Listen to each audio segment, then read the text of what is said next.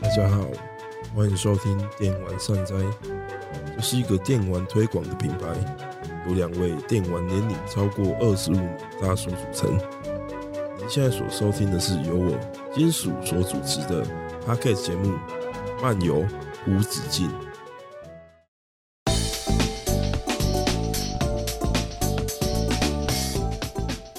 Hello，大家好。按照惯例哦，先跟大家聊一些新闻。首先，第一个新闻呢是《江湖本色》，也就是 Max p a n 的一代、二代重制版呢，由 Remedy Entertainment 开发中。不知道大家知不知道《江湖本色》这个作品哦？算是一个二零零二年发行的游戏嘛，然后它游戏本身受到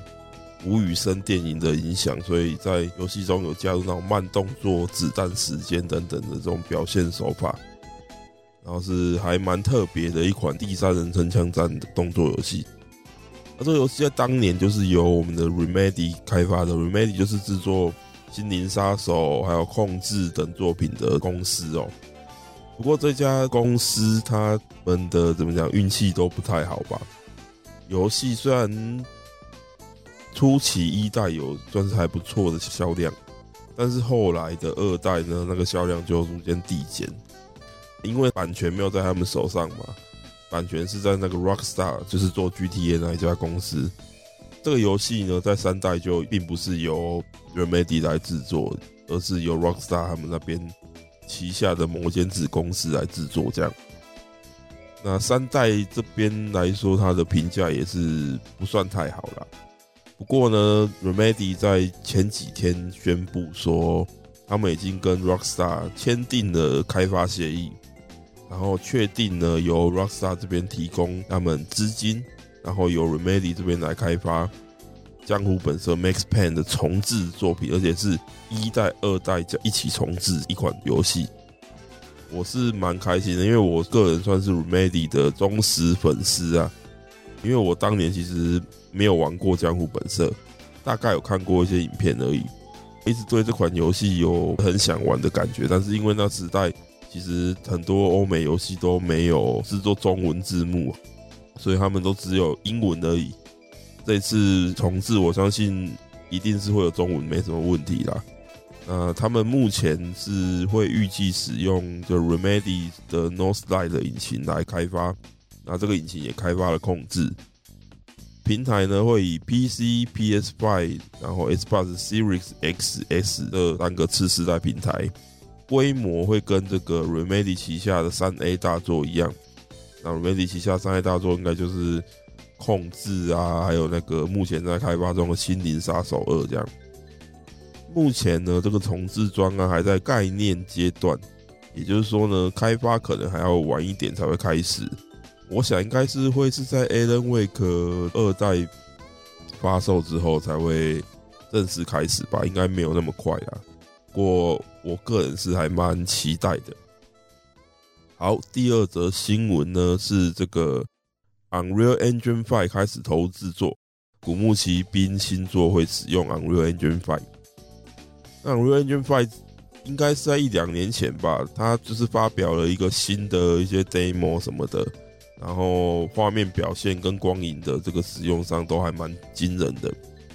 不过呢，因为一个引擎开发需要时间哦，然后开发完的引擎投入实际的游戏制作，一直到游戏的上市呢，也是需要时间的。所以说呢，我们大概可能还要在两年到三年的时间，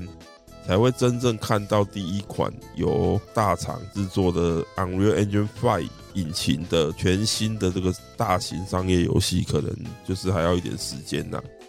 啊，不过目前的话，据我所知，应该是有两款游戏已经确定会用这个 Unreal Engine 5。第一个就是刚才讲到的《古墓奇兵》嘛，那第二个就是 Epic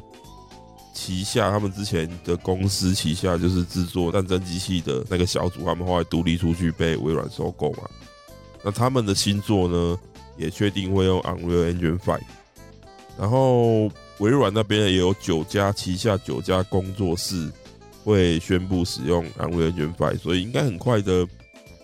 不久啦，我相信大概一年后应该就会有相关的一些发表，然后两年到三年应该就会有实际制作的游戏出来。提到这古墓奇兵哦，这一次是由这个水晶动力，就是之前制作那个古墓奇兵重启的一代、二代那间公司，然后三代是由 Eidos 制作的，不过三代普遍的评价比较差，而这三款重制版的评价其实也是依照越后面的顺序，就是每下愈况这样，尤其到暗影真的是有一点食之无味，弃之可惜的感觉。所以呢，古墓奇兵他们要面对的困境，应该不是游戏引擎的问题，而是他们的剧本还有游戏制作的思维可能要改进。所以说呢，古墓奇兵到底这个系列未来新作的表现会怎么样呢？我们还可以慢慢的看下去。好，下一则新闻，下一则新闻呢是根据情报指出哦。Square Enix 呢，他们三月底在日本申请，诶，Tactics Ogre Reborn 的商标，四月八号就率先在网络上被揭露出来了。那 Tactics Ogre 是什么呢？如果知道的朋友应该听到这个名字，应该就会很兴奋，因为 Tactics Ogre 就是皇家骑士团二代的名字。在这里呢，他有写一个 Reborn 重生。这样的一个商标的名字呢，就让人会有很多的遐想。因为 Reborn 嘛，想必应该是重置或是复刻，而复刻可以谈得上是 Reborn 吗？居然是要到重生的程度。而且其实《皇家骑士团二》在 PSP 的时候，它已经做了一个算是小幅度的提升程度的一个重置版，就是《命运之轮》。那那一款其实，在剧情上已经补完了相当多内容，在系统上也有蛮大的改变。这里说改变，是因为它有一些系统重新设计的新系统，其实并不能说完全的受到很好的好评，是有些问题的。不过整体来说，还算是一个蛮好的游戏。它既然要 remake，到底 remake 的程度是怎么样呢？然后 remake 要用怎么样的方式去制作？是用 HD 二 D，现在非常受到好评啊。总之，《皇家骑士团吕梦》这一款到底会是什么样的内容呢？其实还蛮令人期待的。但是毕竟他只是宣布说他要注册这个商标，根据经验哦，商标的注册也并不代表说游戏真的会做出来。有时候他们就只是抢一个时机，先去注册这个商标，然后做不做出来再看看这样。之前也有发生过，就是商标注册的十几年，结果都放到过期了，游戏也没有出现的这种情况呢，也是蛮常见的啦。所以，究竟《皇家骑士团二》的这个 Reborn 到底会不会真的制作出来？我觉得应该离正式公布可能还需要一点时间。那我这里最想知道就是，《皇家骑士团》的生生之父松野泰己会不会回来制作？啊，这是最令人担心，也是最令人期待的部分。因为这几年哦，松野泰己好像都没有正式参与过什么真正的游戏的制作，也不能说完全没有啦。因为他这几年有参与那个 FF 十四的一些副本剧情的撰写嘛。但是呢，那个部分我觉得他感觉好像是去玩的，因为 FF 十四的制作人吉田就是他的粉丝嘛，他就很喜欢松野的作品，所以他就。找松野把他的伊瓦利斯的世界观的故事从 FF14 再把它延续下去，所以呢，因为本身松野他本身就是一个 FF14 的玩家，所以呢，我感觉他好像是去玩的，没有很很有他真正认真在制作游戏的感觉。而从皇家骑士团的那个命运之轮的那个重置版之后呢，松野就几乎真的没有参与过什么游戏的制作了。那我一直在想说。都这么久了，他都没有做什么游戏，那他这样居然还可以每天打电动，他是靠他老婆养，还是还有别的什么生财管道？我也不知道，就是还蛮令人疑惑的啦。不过真的很希望有一天松野可以再推出他自己个人的游戏，因为松野的剧本功力，我比较说在日本哦，写这种政治味浓厚的 RPG 的剧本哦，如果松野说说他是第二，我觉得没有人敢说他是第一。真的在日本是非常少见有能力写到这种很复杂政治情势的这种战争背景的这种游戏。松野在这一块可以说是独树一格，也可以说是非常杰出的一个人才。所以呢，非常期待哦，《Tactics Ogre Reborn》皇家骑士团二重生这一款到底会不会真的成为一款新作呢？就让我们持续等待下去。好，那接下来进入到下一个主题的时间哦。大家也知道，我上一个主题花了蛮长的时间去酝酿、撰写、游玩等等等，其实耗掉我蛮大心力的。那这么短的时间哦，我前几天才把上一集上线，然后很快的，我这个礼拜承诺大家，这个礼拜一定要再深入一集。所以呢，我就一直在很苦恼，说到底要讲些什么。不过呢，还好刚好这个礼拜有上一款游戏。不过这款游戏不是什么新作了，它是一款老游戏的 remaster 的版本。不过因为这款游戏，我相信很多人可能都没有接触过，所以呢，我想说，那就如果有人想要在这个时候就是进入这款游戏的游玩，开始体验这款游戏的话呢，我想我可以提供一点攻略的指引。因为这款游戏老实说，它的系统非常的特别，所以说呢。它不是那么容易去理解，再加上它的系统上、剧情上也有一定程度的自由度跟复杂度。我相信很多人在游玩这款游戏，可能会被它的系统啊，还有剧情的复杂度给击退，就是玩不下去。那我希望呢，能够借由我这一集的节目呢，简单的给大家一个导引，可以让大家做好一个心理准备，就是说。好，我玩这款游戏，我大概需要怎么样的准备，我才可以开始玩？这款游戏就是《超时空之钥：次元之旅》，也就是 Chrono Cross 这款作品。那这款游戏呢，在几天前哦，一两天前，七号主机是七号，然后 Steam 是八号，四月七号跟四月八号推出它的 Remaster，也就是 The Radical Dreamers Edition 这个版本哦，它就是一个 Remaster 的版本。把它的画面呢，还有一些建模提升到 HD 的水准，然后新增一些比较能够让玩家比较轻松的去游玩的一些全新的一些功能。不过，因为这个游戏或者是说整个史克威尔他们在 PS 时代所推出的游戏，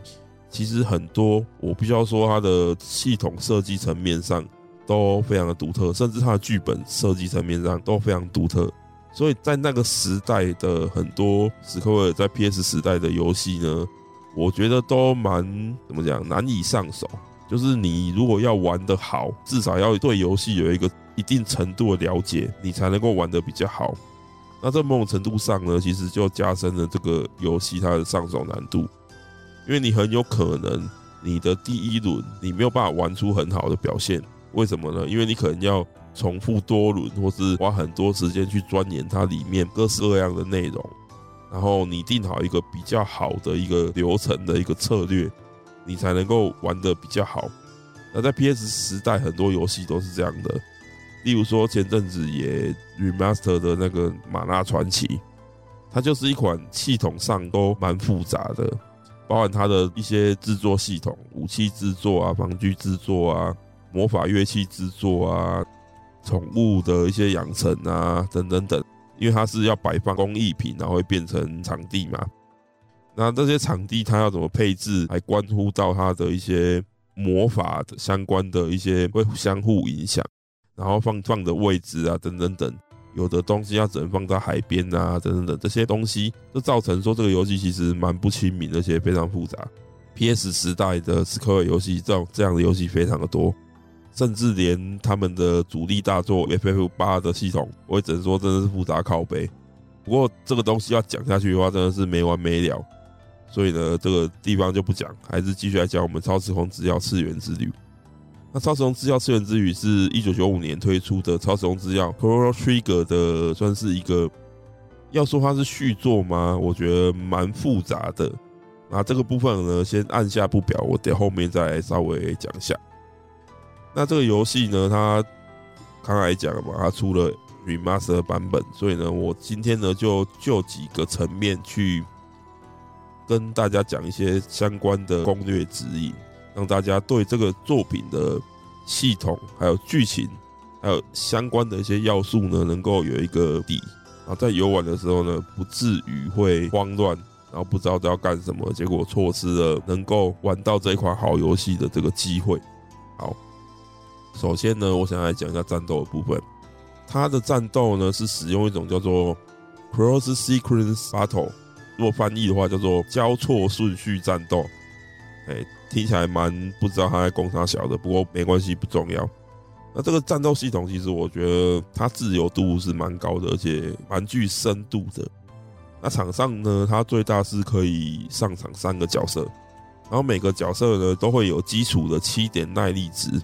然后大家可以在角色的能力的框框里面看到，最下面会有一个 STA 点，然后七点零是最大这样。你使用普通攻击呢，或是元素呢，会减少。你防御的时候，或者是你在其他同伴行动的时候会回复。在你的耐力值还没有耗尽的情况下呢，你可以自由的不断的去使用行动，一直到你的耐力耗到零以下为止。那其次呢，它的普通攻击分为三种，弱、中、强。然后一旦命中呢，就会依照你使用的普通攻击的类型不同，增加使用元素的时候必须要的能力等级。那简单来讲，就是说你用普通攻击去打的时候呢，你就可以提升一个量表，是你可以使用元素的量表。那元素是什么呢？元素其实就是所谓的魔法，或是技能，或是道具。总之就是除了普通攻击以外。你要使用的相关攻击或是辅助的动作呢，都是使用元素这个概念的东西。那这个东西呢，我会之后再讲。然后弱、中、强这三种不同的攻击呢，对应到他们提升的能力等级的量，由低至高是一二三，弱是一，中是二，强是三。然后因为元素这个东西，它是有不同的格子的位置，它有分不同的等级。你等级越高呢，需要的能力等级的数值就要越高。例如说，你把这个魔法放在等级六的格子，那你就至少要，例如说弱、中、强各打过一遍，一加二加三这样等于六的时候呢，你有六的能力等级，你就可以使用六的格子里面的魔法，大概是这样的概念。然后这普通攻击呢，它其实会有不同的命中率，然后弱命中率是最高的，其次就是依照它的攻击强度去递减。然后你只要命中一次，它的其他攻击的这个命中率呢就会提高。那战斗有一个基本流程，基本上就是你先用普通攻击去累积你的能力等级。那你能力等级提升起来呢，你再使用元素攻击给予比普通攻击更大的伤害。元素攻击虽然很强哦，不过只要放出一次的元素攻击，你就会耗掉你的耐力值七点，基本上你就会暂时无法行动。元素的部分呢，它有六大属性，就是分为青、赤、绿、黄、白、黑这六种。那这六种属性呢，会两两一组，相互对立。它不是那种相生相克的概念，它是呃，例如说青赤为一组，你用青打赤会给予大幅度伤害，那相反的，你用赤打青也会给予大幅度伤害。这个是它是相互对立的，所以它是两两一组的青赤绿黄。白黑这个属性呢，它体现在几个方面。首先，元素本身有属性，这是非常简单的概念嘛。比如说火魔法，火球，那它就是火属性，就是红色的嘛。除此之外呢，角色跟敌人，就是我方的同伴跟敌方的敌人，都一样会有所谓的先天属性。那先天属性呢，一样的概念，你使用先天属性的对立属性，会给它比较大的伤害。那你使用跟它一样的属性，就会降低伤害。那这一点不管是在敌人身上或是我方身上都是一样的。那属性除了先天属性之外呢，它还有一个所谓的场景效果，叫做 Field Effect。那 Field Effect 这个东西呢，场景效果呢，它会有属性的差别，然后它同时会，它那个效果里面会有三个属性，然后你使用场景里面的属性。跟它对立的属性都一样会有加减，一样就是说，例如说里面有红色的，那你用红色的属性的这个元素呢，你的这个红色的这个元素就会比较强。那相反就是，如果你用它的对立面青色的，就是蓝色的，你的这个属性就会减弱。然后刚才讲到它同时场景效果里面可以同时具备三个属性，然后这三个属性是可以重复的，就是你如果目前是有三个，你刚放的这一个就会挤掉最前面的那一个嘛。例如说你里面同时有三个都是红的，那这三个呢也会依照它数量的增减去做更强的加成。所以呢，这个部分呢就蛮具战略性的思考的。那元素的部分呢，必须配置在角色的元素网格。好，元素网格听起来好像很复杂，其实不会啊。它是一个八乘八的格子，然后每一个角色都会有八乘八里面不等的格子，就是说依照每个角色的成长会持有的格子不同，有的角色可能它的格子数就会比较少，那有角色可能它就没有办法到最高第八级，它可能只有到第六级等等。每个角色都有它设定好的成长会得到的网格的数目。那这些网格呢，会分成纵向跟横向嘛。那纵向就是你可以使用单一等级里面网格的数量，那横向就是等级嘛。刚才前面讲到，你必须要以普通攻击达到等级，你才能够使用该等级的元素。那网格的这个元素呢，其实蛮具战略思考的。你把元素放在越高等级的位置，当然它会越强。但是相对的，你也必须要使用更高的能力等级。那元素你要放在哪里，就其实考验你的战术运用。例如说啊，补血的这个元素你会非常常用嘛，所以呢，补血元素就建议可能放在比较低等的。例如说你放在一级，那你可能只要轻攻击一下，那轻攻击一下子耗掉耐力值一，那你剩下还有耐力值六，然后你就马上使用这个补血魔法。虽然能力可能会比你高等的补血魔法会能力比较差，但是呢，至少你可以很快的使用出来，而且使用完之后呢，刚才前面有讲过，元素每一次使用都会使用七的耐力值。那你刚才只放了一次轻攻击，你可以用一级的元素。那你放完补血之后呢，至少你变成负一，那这样你再重新下一次行动的顺序就会比较快。因为你如果都用了很多耐力值，例如说你用了弱中强。这样你的耐力值只剩一，然后你才去使用元素的话，那这样你的这个耐力值就会变成负六，然后轮到你下一次攻击的这个顺序呢，就会变得比较慢，然后敌人的这个行动就会在你之前。那这个东西呢，就其实它的这些普通攻击以及元素跟这个元素的配置，还有场地的这个效果。等等等的这些这些东西呢，其实都算是蛮考验你的战术思考的。所以这个战斗系统，我觉得它很特别，跟一般的那种战斗系统不一样，很考验你的思维。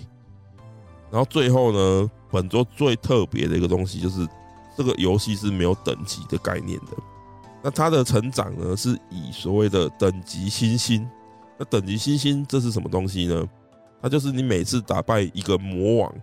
魔王就会给你一个等级星星，然后你只要每得到一个等级星星呢，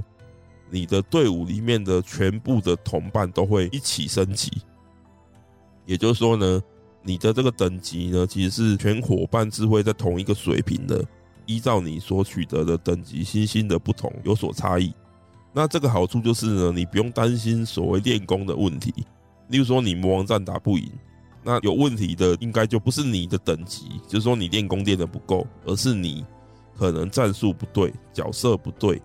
然后你可能就是要替换一下角色装备或是元素等等等，再重新去挑战。所以呢，这个部分其实蛮不错的，就是让玩家可以不用一直陷在要一直练功、花时间去练功的那种情况之下。这样的一个系统面呢，其实我是觉得它算是蛮特别的。所以呢，这样的系统其实就会在游戏里面。因为它毕竟是老游戏，老游戏的教学可能也没有那么的明确，那这样的东西其实就会造成玩家在理解上的困难，那间接的就会造成玩家在进入这个游戏的时候可能会遇到的第一个难关，就是它的战斗系统的这个部分，你可能会搞不懂，然后想说，哎，啊，我一直练功怎么没有变强？对，那这个问题就是说，因为它根本就没有等级制，那当然。你打一般小怪是有可能会有一些就是能力的提升，那这个部分是就是你如果得到一个等级星星，你已经进化到下一个成长阶段了，那之后的几场战斗，你可能会提升少许的部分能力值，但是这个部分它只会在前面的几场战斗会升级，你可能就是打个几场，然后升级少少的一些能力值就没了。然后你打小怪就都不会升任何能力值，然后你就可能要再去打倒魔王，得到等级星星，你才能够进入到下一个升级的能力。所以说呢，被你一直放在战斗伙伴里面的这个那些同伴呢，他可能会能力相差那些没有被你放在战斗伙伴里面的那些伙伴，可能能力会有些微的差异。不过因为毕竟大幅的提升还是要靠等级星星，所以整体来说是相差不大了。讲了这么多，大家可能听得很混乱。我们再从头重整一遍：战斗中做动作都要耗费耐力，耐力值最大为七。动作分为普通攻击和元素，普通攻击分为弱、中、强。命中敌人的时候呢，会提升能力等级，而这些数值呢，分别对应。弱中强攻击是一二三，也就是弱击中会提升一，中击中会提升二，强击中会提升三。而这些能力等级呢，是用来使用元素的，元素装在各角色的元素网格里面，能力等级的数值大小对应你能够使用的元素网格的等级。属性两两一组，相互对立。元素有属性，角色及敌人也有先天属性，场地效果更是同时有三个属性。这些属性呢，都会产生增伤或减伤的效果。场地效果里面的属性越多，效果越好。而场地效果呢，才先进先出制，后放的元素呢，会从后面挤掉最前面的属性。成长看的是等级星星。打完会拿到越多越强，所有伙伴共享等级星星的强度，无需打小怪练功。好，那战斗系统的部分应该讲这样，大家应该很明白了。那其次我们来讲讲剧情的部分哦。那本作虽然跟超时空之钥，也就是 Crow Trigger 呢一样，都是 Crow 系列作，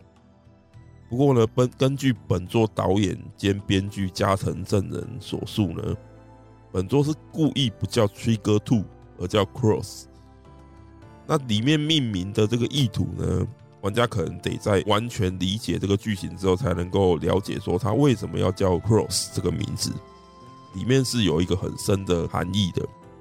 所以呢，我非常建议大家是先去玩一下《超时空之钥》一代，再去玩这一款这个作品，就是我们的 Chrono Cross 会比较好一点。那你如果想要玩一代的话，其实现在来说相对会比较好，比较方便。我建议你玩就是 NDS 的版本，或者是智慧型手机的版本，或者是 Steam 版都可以。因为呢，在就是初代推出之后呢，初代是一九九五年在 SFC 嘛，不过它后来在 PS 上面还推出了就是移植版，因为配合本作 Chrono Cross 的推出，所以它有先移植，大概在 Chrono Cross。发售前的两个礼拜左右吧。然后 PS 版呢，它为了接续到 Chrono Cross，它有追加一些影片。然后 NDS 版它甚至要追加迷宫、追加魔王之类的，追加一些功能。然后它有追加剧情。那这些追加剧情呢，对理解就是 Chrono Cross 是会有帮助的。NDS 虽然没有啦，不过智慧型手机版跟 Steam 版都是有中文的，所以呢，就是蛮推荐大家可以去玩这些版本。那可以增加你对 c r o Cross 的理解，而且 CRO Trigger 也是一个神作啦。它是一个幻之队伍，但是当时有的所谓幻之队伍，是就是有坂口博信，然后有枯井雄二，然后有鸟山明，然后有加藤正人嘛，就是《超时空之钥》的编剧跟《超时空之钥：次元之旅》的导演跟编剧。然后他的导演《超时空之钥》Chrono Trigger 导演是北濑加范跟石田贵司。北濑加范就是 FF 六跟 FF 七的导演跟编剧，然后石田贵司的话，他比较知名的作品是呃《Life Alive》，就是《狂飙骑士》，七月也要出重制版的。总之呢，超重制药都是很杰出的作品啊，大家可以去玩，然后再回来玩这款游戏。那本作的剧情呢，其实相当复杂，比他的前作还要更复杂，而且表现相对的比较隐晦。因为作品里面它其实是有的所谓的选择分歧，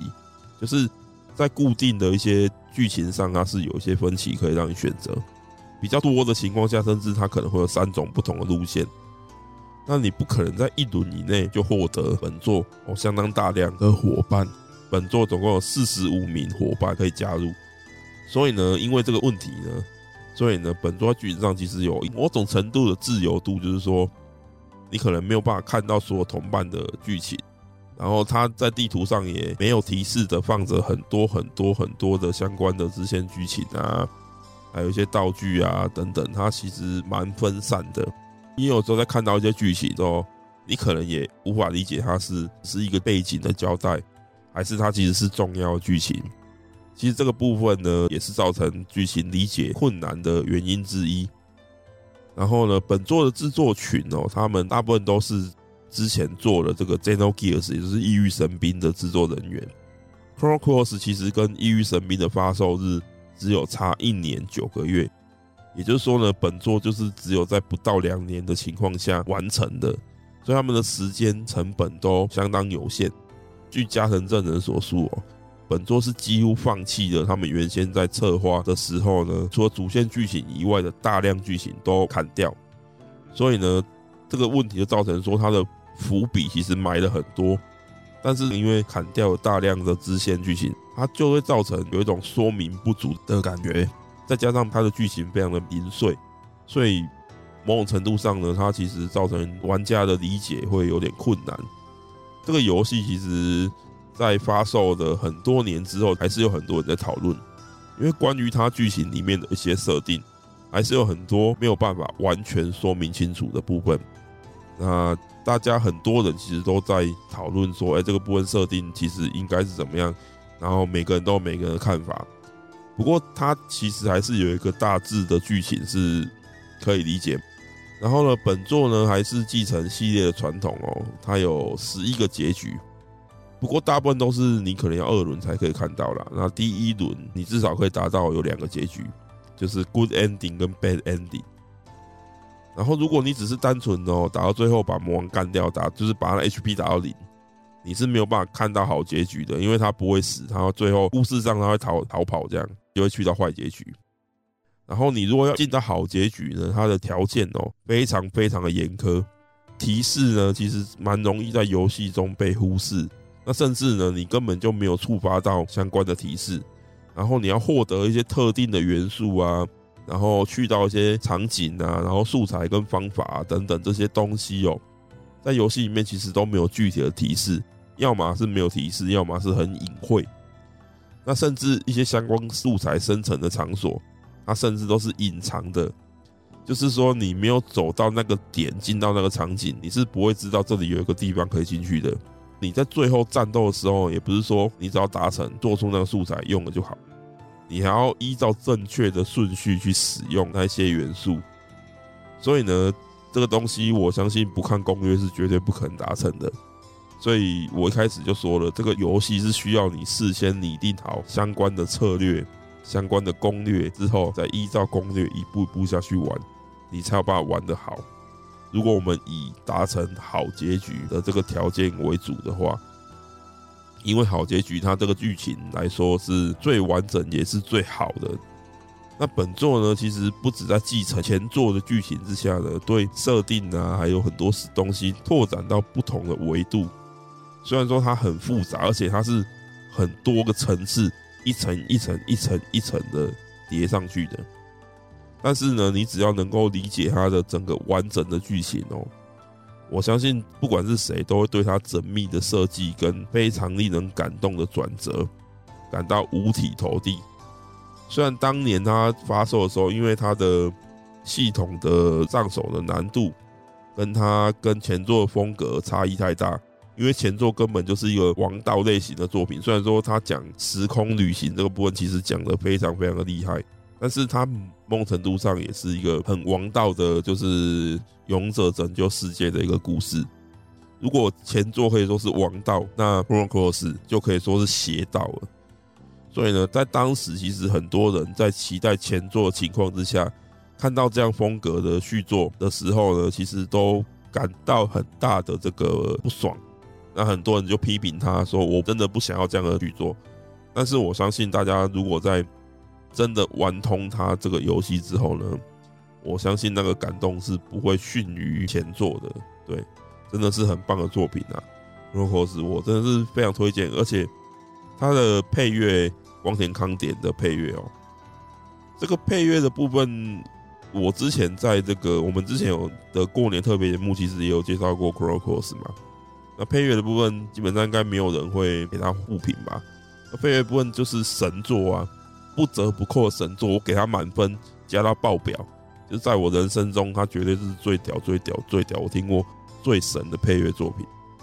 好，那最后我们来讲一下，如果你想要用心的把这个游戏，不管是哪个层面都玩到完全完整的游玩体验的话呢，你其实是必须要进入所谓的周回 play，周回 play 就是。你可能要玩一轮、二轮、三轮、四轮。诶，就我的印象啦，你如果想要达到全部的结局的话，应该至少要玩十轮吧。不过当然，这十轮不是每一轮都要花三十到五十小时去玩啊。因为你每一轮都继承之前的这个强度的话呢，其实后面的轮数其实说不定一两个小时或是几十分钟，最快可能就可以全破一次这样。不过呢，你每轮要怎么玩，其实它还是需要一点点，就是攻略先设计好，就是说你要先思考说，你每一轮要怎么做才能够达到最有效率的这个方式。不过这个部分我可能不会细讲啦，这个部分就留给大家慢慢的自己去体会。不过呢，这一次的这个 Remaster 版呢，它有一些新的功能，让大家可以在周回的时候呢。或者是说你只想要看剧情，你不想要认真的钻研系统，也就是说你不想要被战斗所困住，只是想要看剧情的话，它其实有一些新的系统是新的功能是可以帮助大家的。那新的功能有三种，一个是取消御敌，一个是自动战斗，一个是战斗强化。那取消御敌这个部分呢，因为本作它的成长系统很特别嘛，前面有讲到就是等级星星嘛。所以说呢，你不需要花时间去练功，所以取消御敌呢，就变成说，你只想看剧情的情况之下呢，你就可以用取消御敌。地图上的那种小怪，你碰到也不会进入战斗，你只要打王就好。而因为本作的这个成长系统很特别，你只要打王也不会造成你游戏进行不下去。然后如果你额外想要收集素材呢，你可以使用自动战斗跟战斗强化。那自动战斗。听也知道是什么东西嘛，不过它有个问题是，这种战斗只会使用普通攻击，它不会使用元素。那其实是这个战斗强化的部分呢，它其实是让敌人的攻击几乎无法命中你，除了少部分的一些攻击之外。然后你在开了战斗强化之后呢，你的能力等级也会处于全满的状态，算是有点金手指的感觉啦。那这个东西去搭配使用呢，就可以让你非常简单的去穿梭二周目、三周目、四周目，甚至到十周目。那原本呢，它有一个加速器，就是游戏的速度可以加减速的这个道具呢，原本是你要全破一次在二周目才能使用的。这一次呢，让就是说玩家在一周目就可以加速。所以呢，你如果全程开加速，你要全破一轮的时间可能会比原本快很多。你原本可能要四五十个小时。但是那一次你因为你可以开加速，所以说你可能只需要二十多个小时，你就可以全破一轮，所以说玩起来体验也是会变得很好啦。好，那以上就是在攻略方面我个人给各位的一些建议哦。总之呢，各位要玩这个游戏之前呢，还是建议先去看一下攻略资料再来玩的。那最后呢，我想来聊一下关于这个名作 Remaster 的这个东西哦。那这几年呢，史克尔公司呢，他们以 FF 系列和复活节系列 Saga 为首，逐步的把一些 PS 时期的名作都搬到现行主机上面，让不管是玩过或是没有玩过的人呢，都可以重新或是再次呢去体会这些经典的作品。对老玩家像我来说呢，是很棒的事情，因为我再也不用一直死守的那些老主机。想着说啊，如果主机坏掉，就没办法玩到这些经典的游戏了。不过这样的 remaster 作品到底要怎样才算是用心呢？我的看法啦，虽然不需要像就是 FF 十二、周迪亚克 H 黄道时代那样，因为黄道时代它几乎是把整个画面还有那个角色模型的质感哦，都几乎提升到几乎接近于现代游戏的水平，然后里面也进行了大幅度的修改，所以说呢，它卖的就是全新游戏的价格。所以呢，我是觉得不用做到那个程度啦，但是也不用像例如说 Saga，它有一款就是 Frontier，它 Remaster 的时候呢，它甚至加入了原版不存在的角色跟剧情，但是呢，至少你整个游戏基础来说，不能够有很多 bug 吧。例如说像 FF 水晶编年史 Remaster，哇他妈一堆 bug，然后玩起来甚至比原版还烂，这完全是不可以允许的。那你基本来说，你的一些画面提升、基础的画面提升，还有六十张，这些都是很基本的，你基本上本来就应该要做的。除此之外呢，最好可以追加，例如说 New Game Plus 资料库啊、加速功能等等等，可以让现代玩家在游玩时候可以感到更舒适的新功能。那如果可以加入这些功能的话，我觉得是最好不过了。不过呢，还是有一些游戏就真的是直接拉上去就直接给你的，像那个 Grandia 冒险奇谭一加二的 HD 版，它真的就只有画面帮你提升，然后张数帮你提升。除此之外呢，一切舒适的新功能，刚才讲到那些什么 New Game Plus 啊、资料库、加速关，完全都没有。他们也是很敢卖，而且卖蛮贵的。最后呢，S 一社其实在那个 P.S. 时代其实有很多经典作品，有很多作品呢，其实我自己都蛮希望能够以 Remaster 的形式在本世代的平台重新上市。那我在这边提出几款好了。那首先呢，刚才有提到超时空之钥，Chrono Cross 都出了，那你一代可不可以出一下？直接移植就好了，因为毕竟 Steam 版也都卖那么多年了，那你就直接把它搬过来，而且它里面都已经做好中文了，各各国语言都有了。我觉得出一下不困难吧，就出啊，你就出，我绝对会买的啊。那其次呢，是我很喜欢的一个系列作是《异魔》，PS 上面有两款作品，一代跟二代。在 PSP 上面，它推出一款就是毁誉参半的第三次生日之后呢，本系列作就没有任何其他新作消息了。PS 时代两款作品，它至少也是一代卖了两百多万，然后二代卖了一百多万，其实算是不错的销售量啦。长期以来呢，其实重置跟复刻的玩家的呼声也都很高很高。虽然它游戏本身可以说是跟 Chrono Cross 一样，系统不算是很亲切，而且有蛮复杂的周回要素。不过因为毕竟前面那些什么玛纳传奇啊，还有 Chrono Cross 啊都出了，我觉得这款游戏应该不是什么问题啦。很期待可以在本世代的主机上再重新见到阿雅。异魔是真的很棒的游戏，两款都很棒。一代是走一个 RPG 动作 RPG 的路线，那二代呢？因为加入了《恶灵古堡》一代的编剧，二代把它改成比较接近《恶灵古堡》的风格，但是也是很不错。两款的风格玩法都不太一样，但是都算是不错的游戏。那其次是我前面讲到的这个松野泰己的作品，他两款作品神作 PS 的神作《Final Fantasy》的战略版，还有《放浪者物语》。这两款我是希望可以复刻一下啦，《浪者物语》还是法米通评分四十分满分的作品，那我个人对这个分数是完全没有异议的，《放浪者物语》真的是神作。那如果前面有讲的《皇家骑士团二》的重置跟复刻版是真的，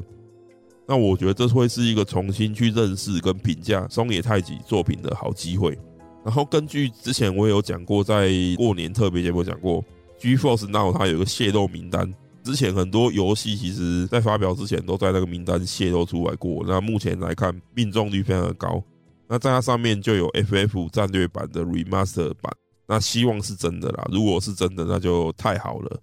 啊，我很期待能够在现代新的平台上面再次玩到 FF 战略版。毕竟 PSP 那个狮子战争那个移植版，讲真的有一点小问题啦，它的魔法没有办法达到华顺的六十张，在魔法放出来还会掉帧一下。那这种小问题呢，我相信在现代的平台的这个硬体上面的话，是绝对没有问题的。那以上就是我自己个人对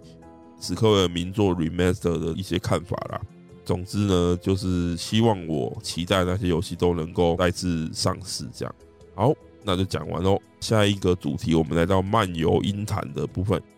漫游音坛呢，跟大家简单的介绍一下我最近刚买的新的原声带。共有两张，那这两张我都觉得蛮棒的，那推荐给大家。第一张呢，就是《真女神转生五》的原声带，那它作曲家是小冢良太跟小西利树。本作呢，它继承真女神系列做的那种比较黑暗的风格，然后以算是传统的那种摇滚跟金属风格，跟大家比较知道的备受欢迎的女神异闻录 Persona 系列那种很流行的曲风来相比呢，算是有蛮大的一个差异。但是呢，如果你只是想说，哎，摇滚风格，那听起来会不会太狭隘了吧？会不会风格就是那几种，听起来很无聊？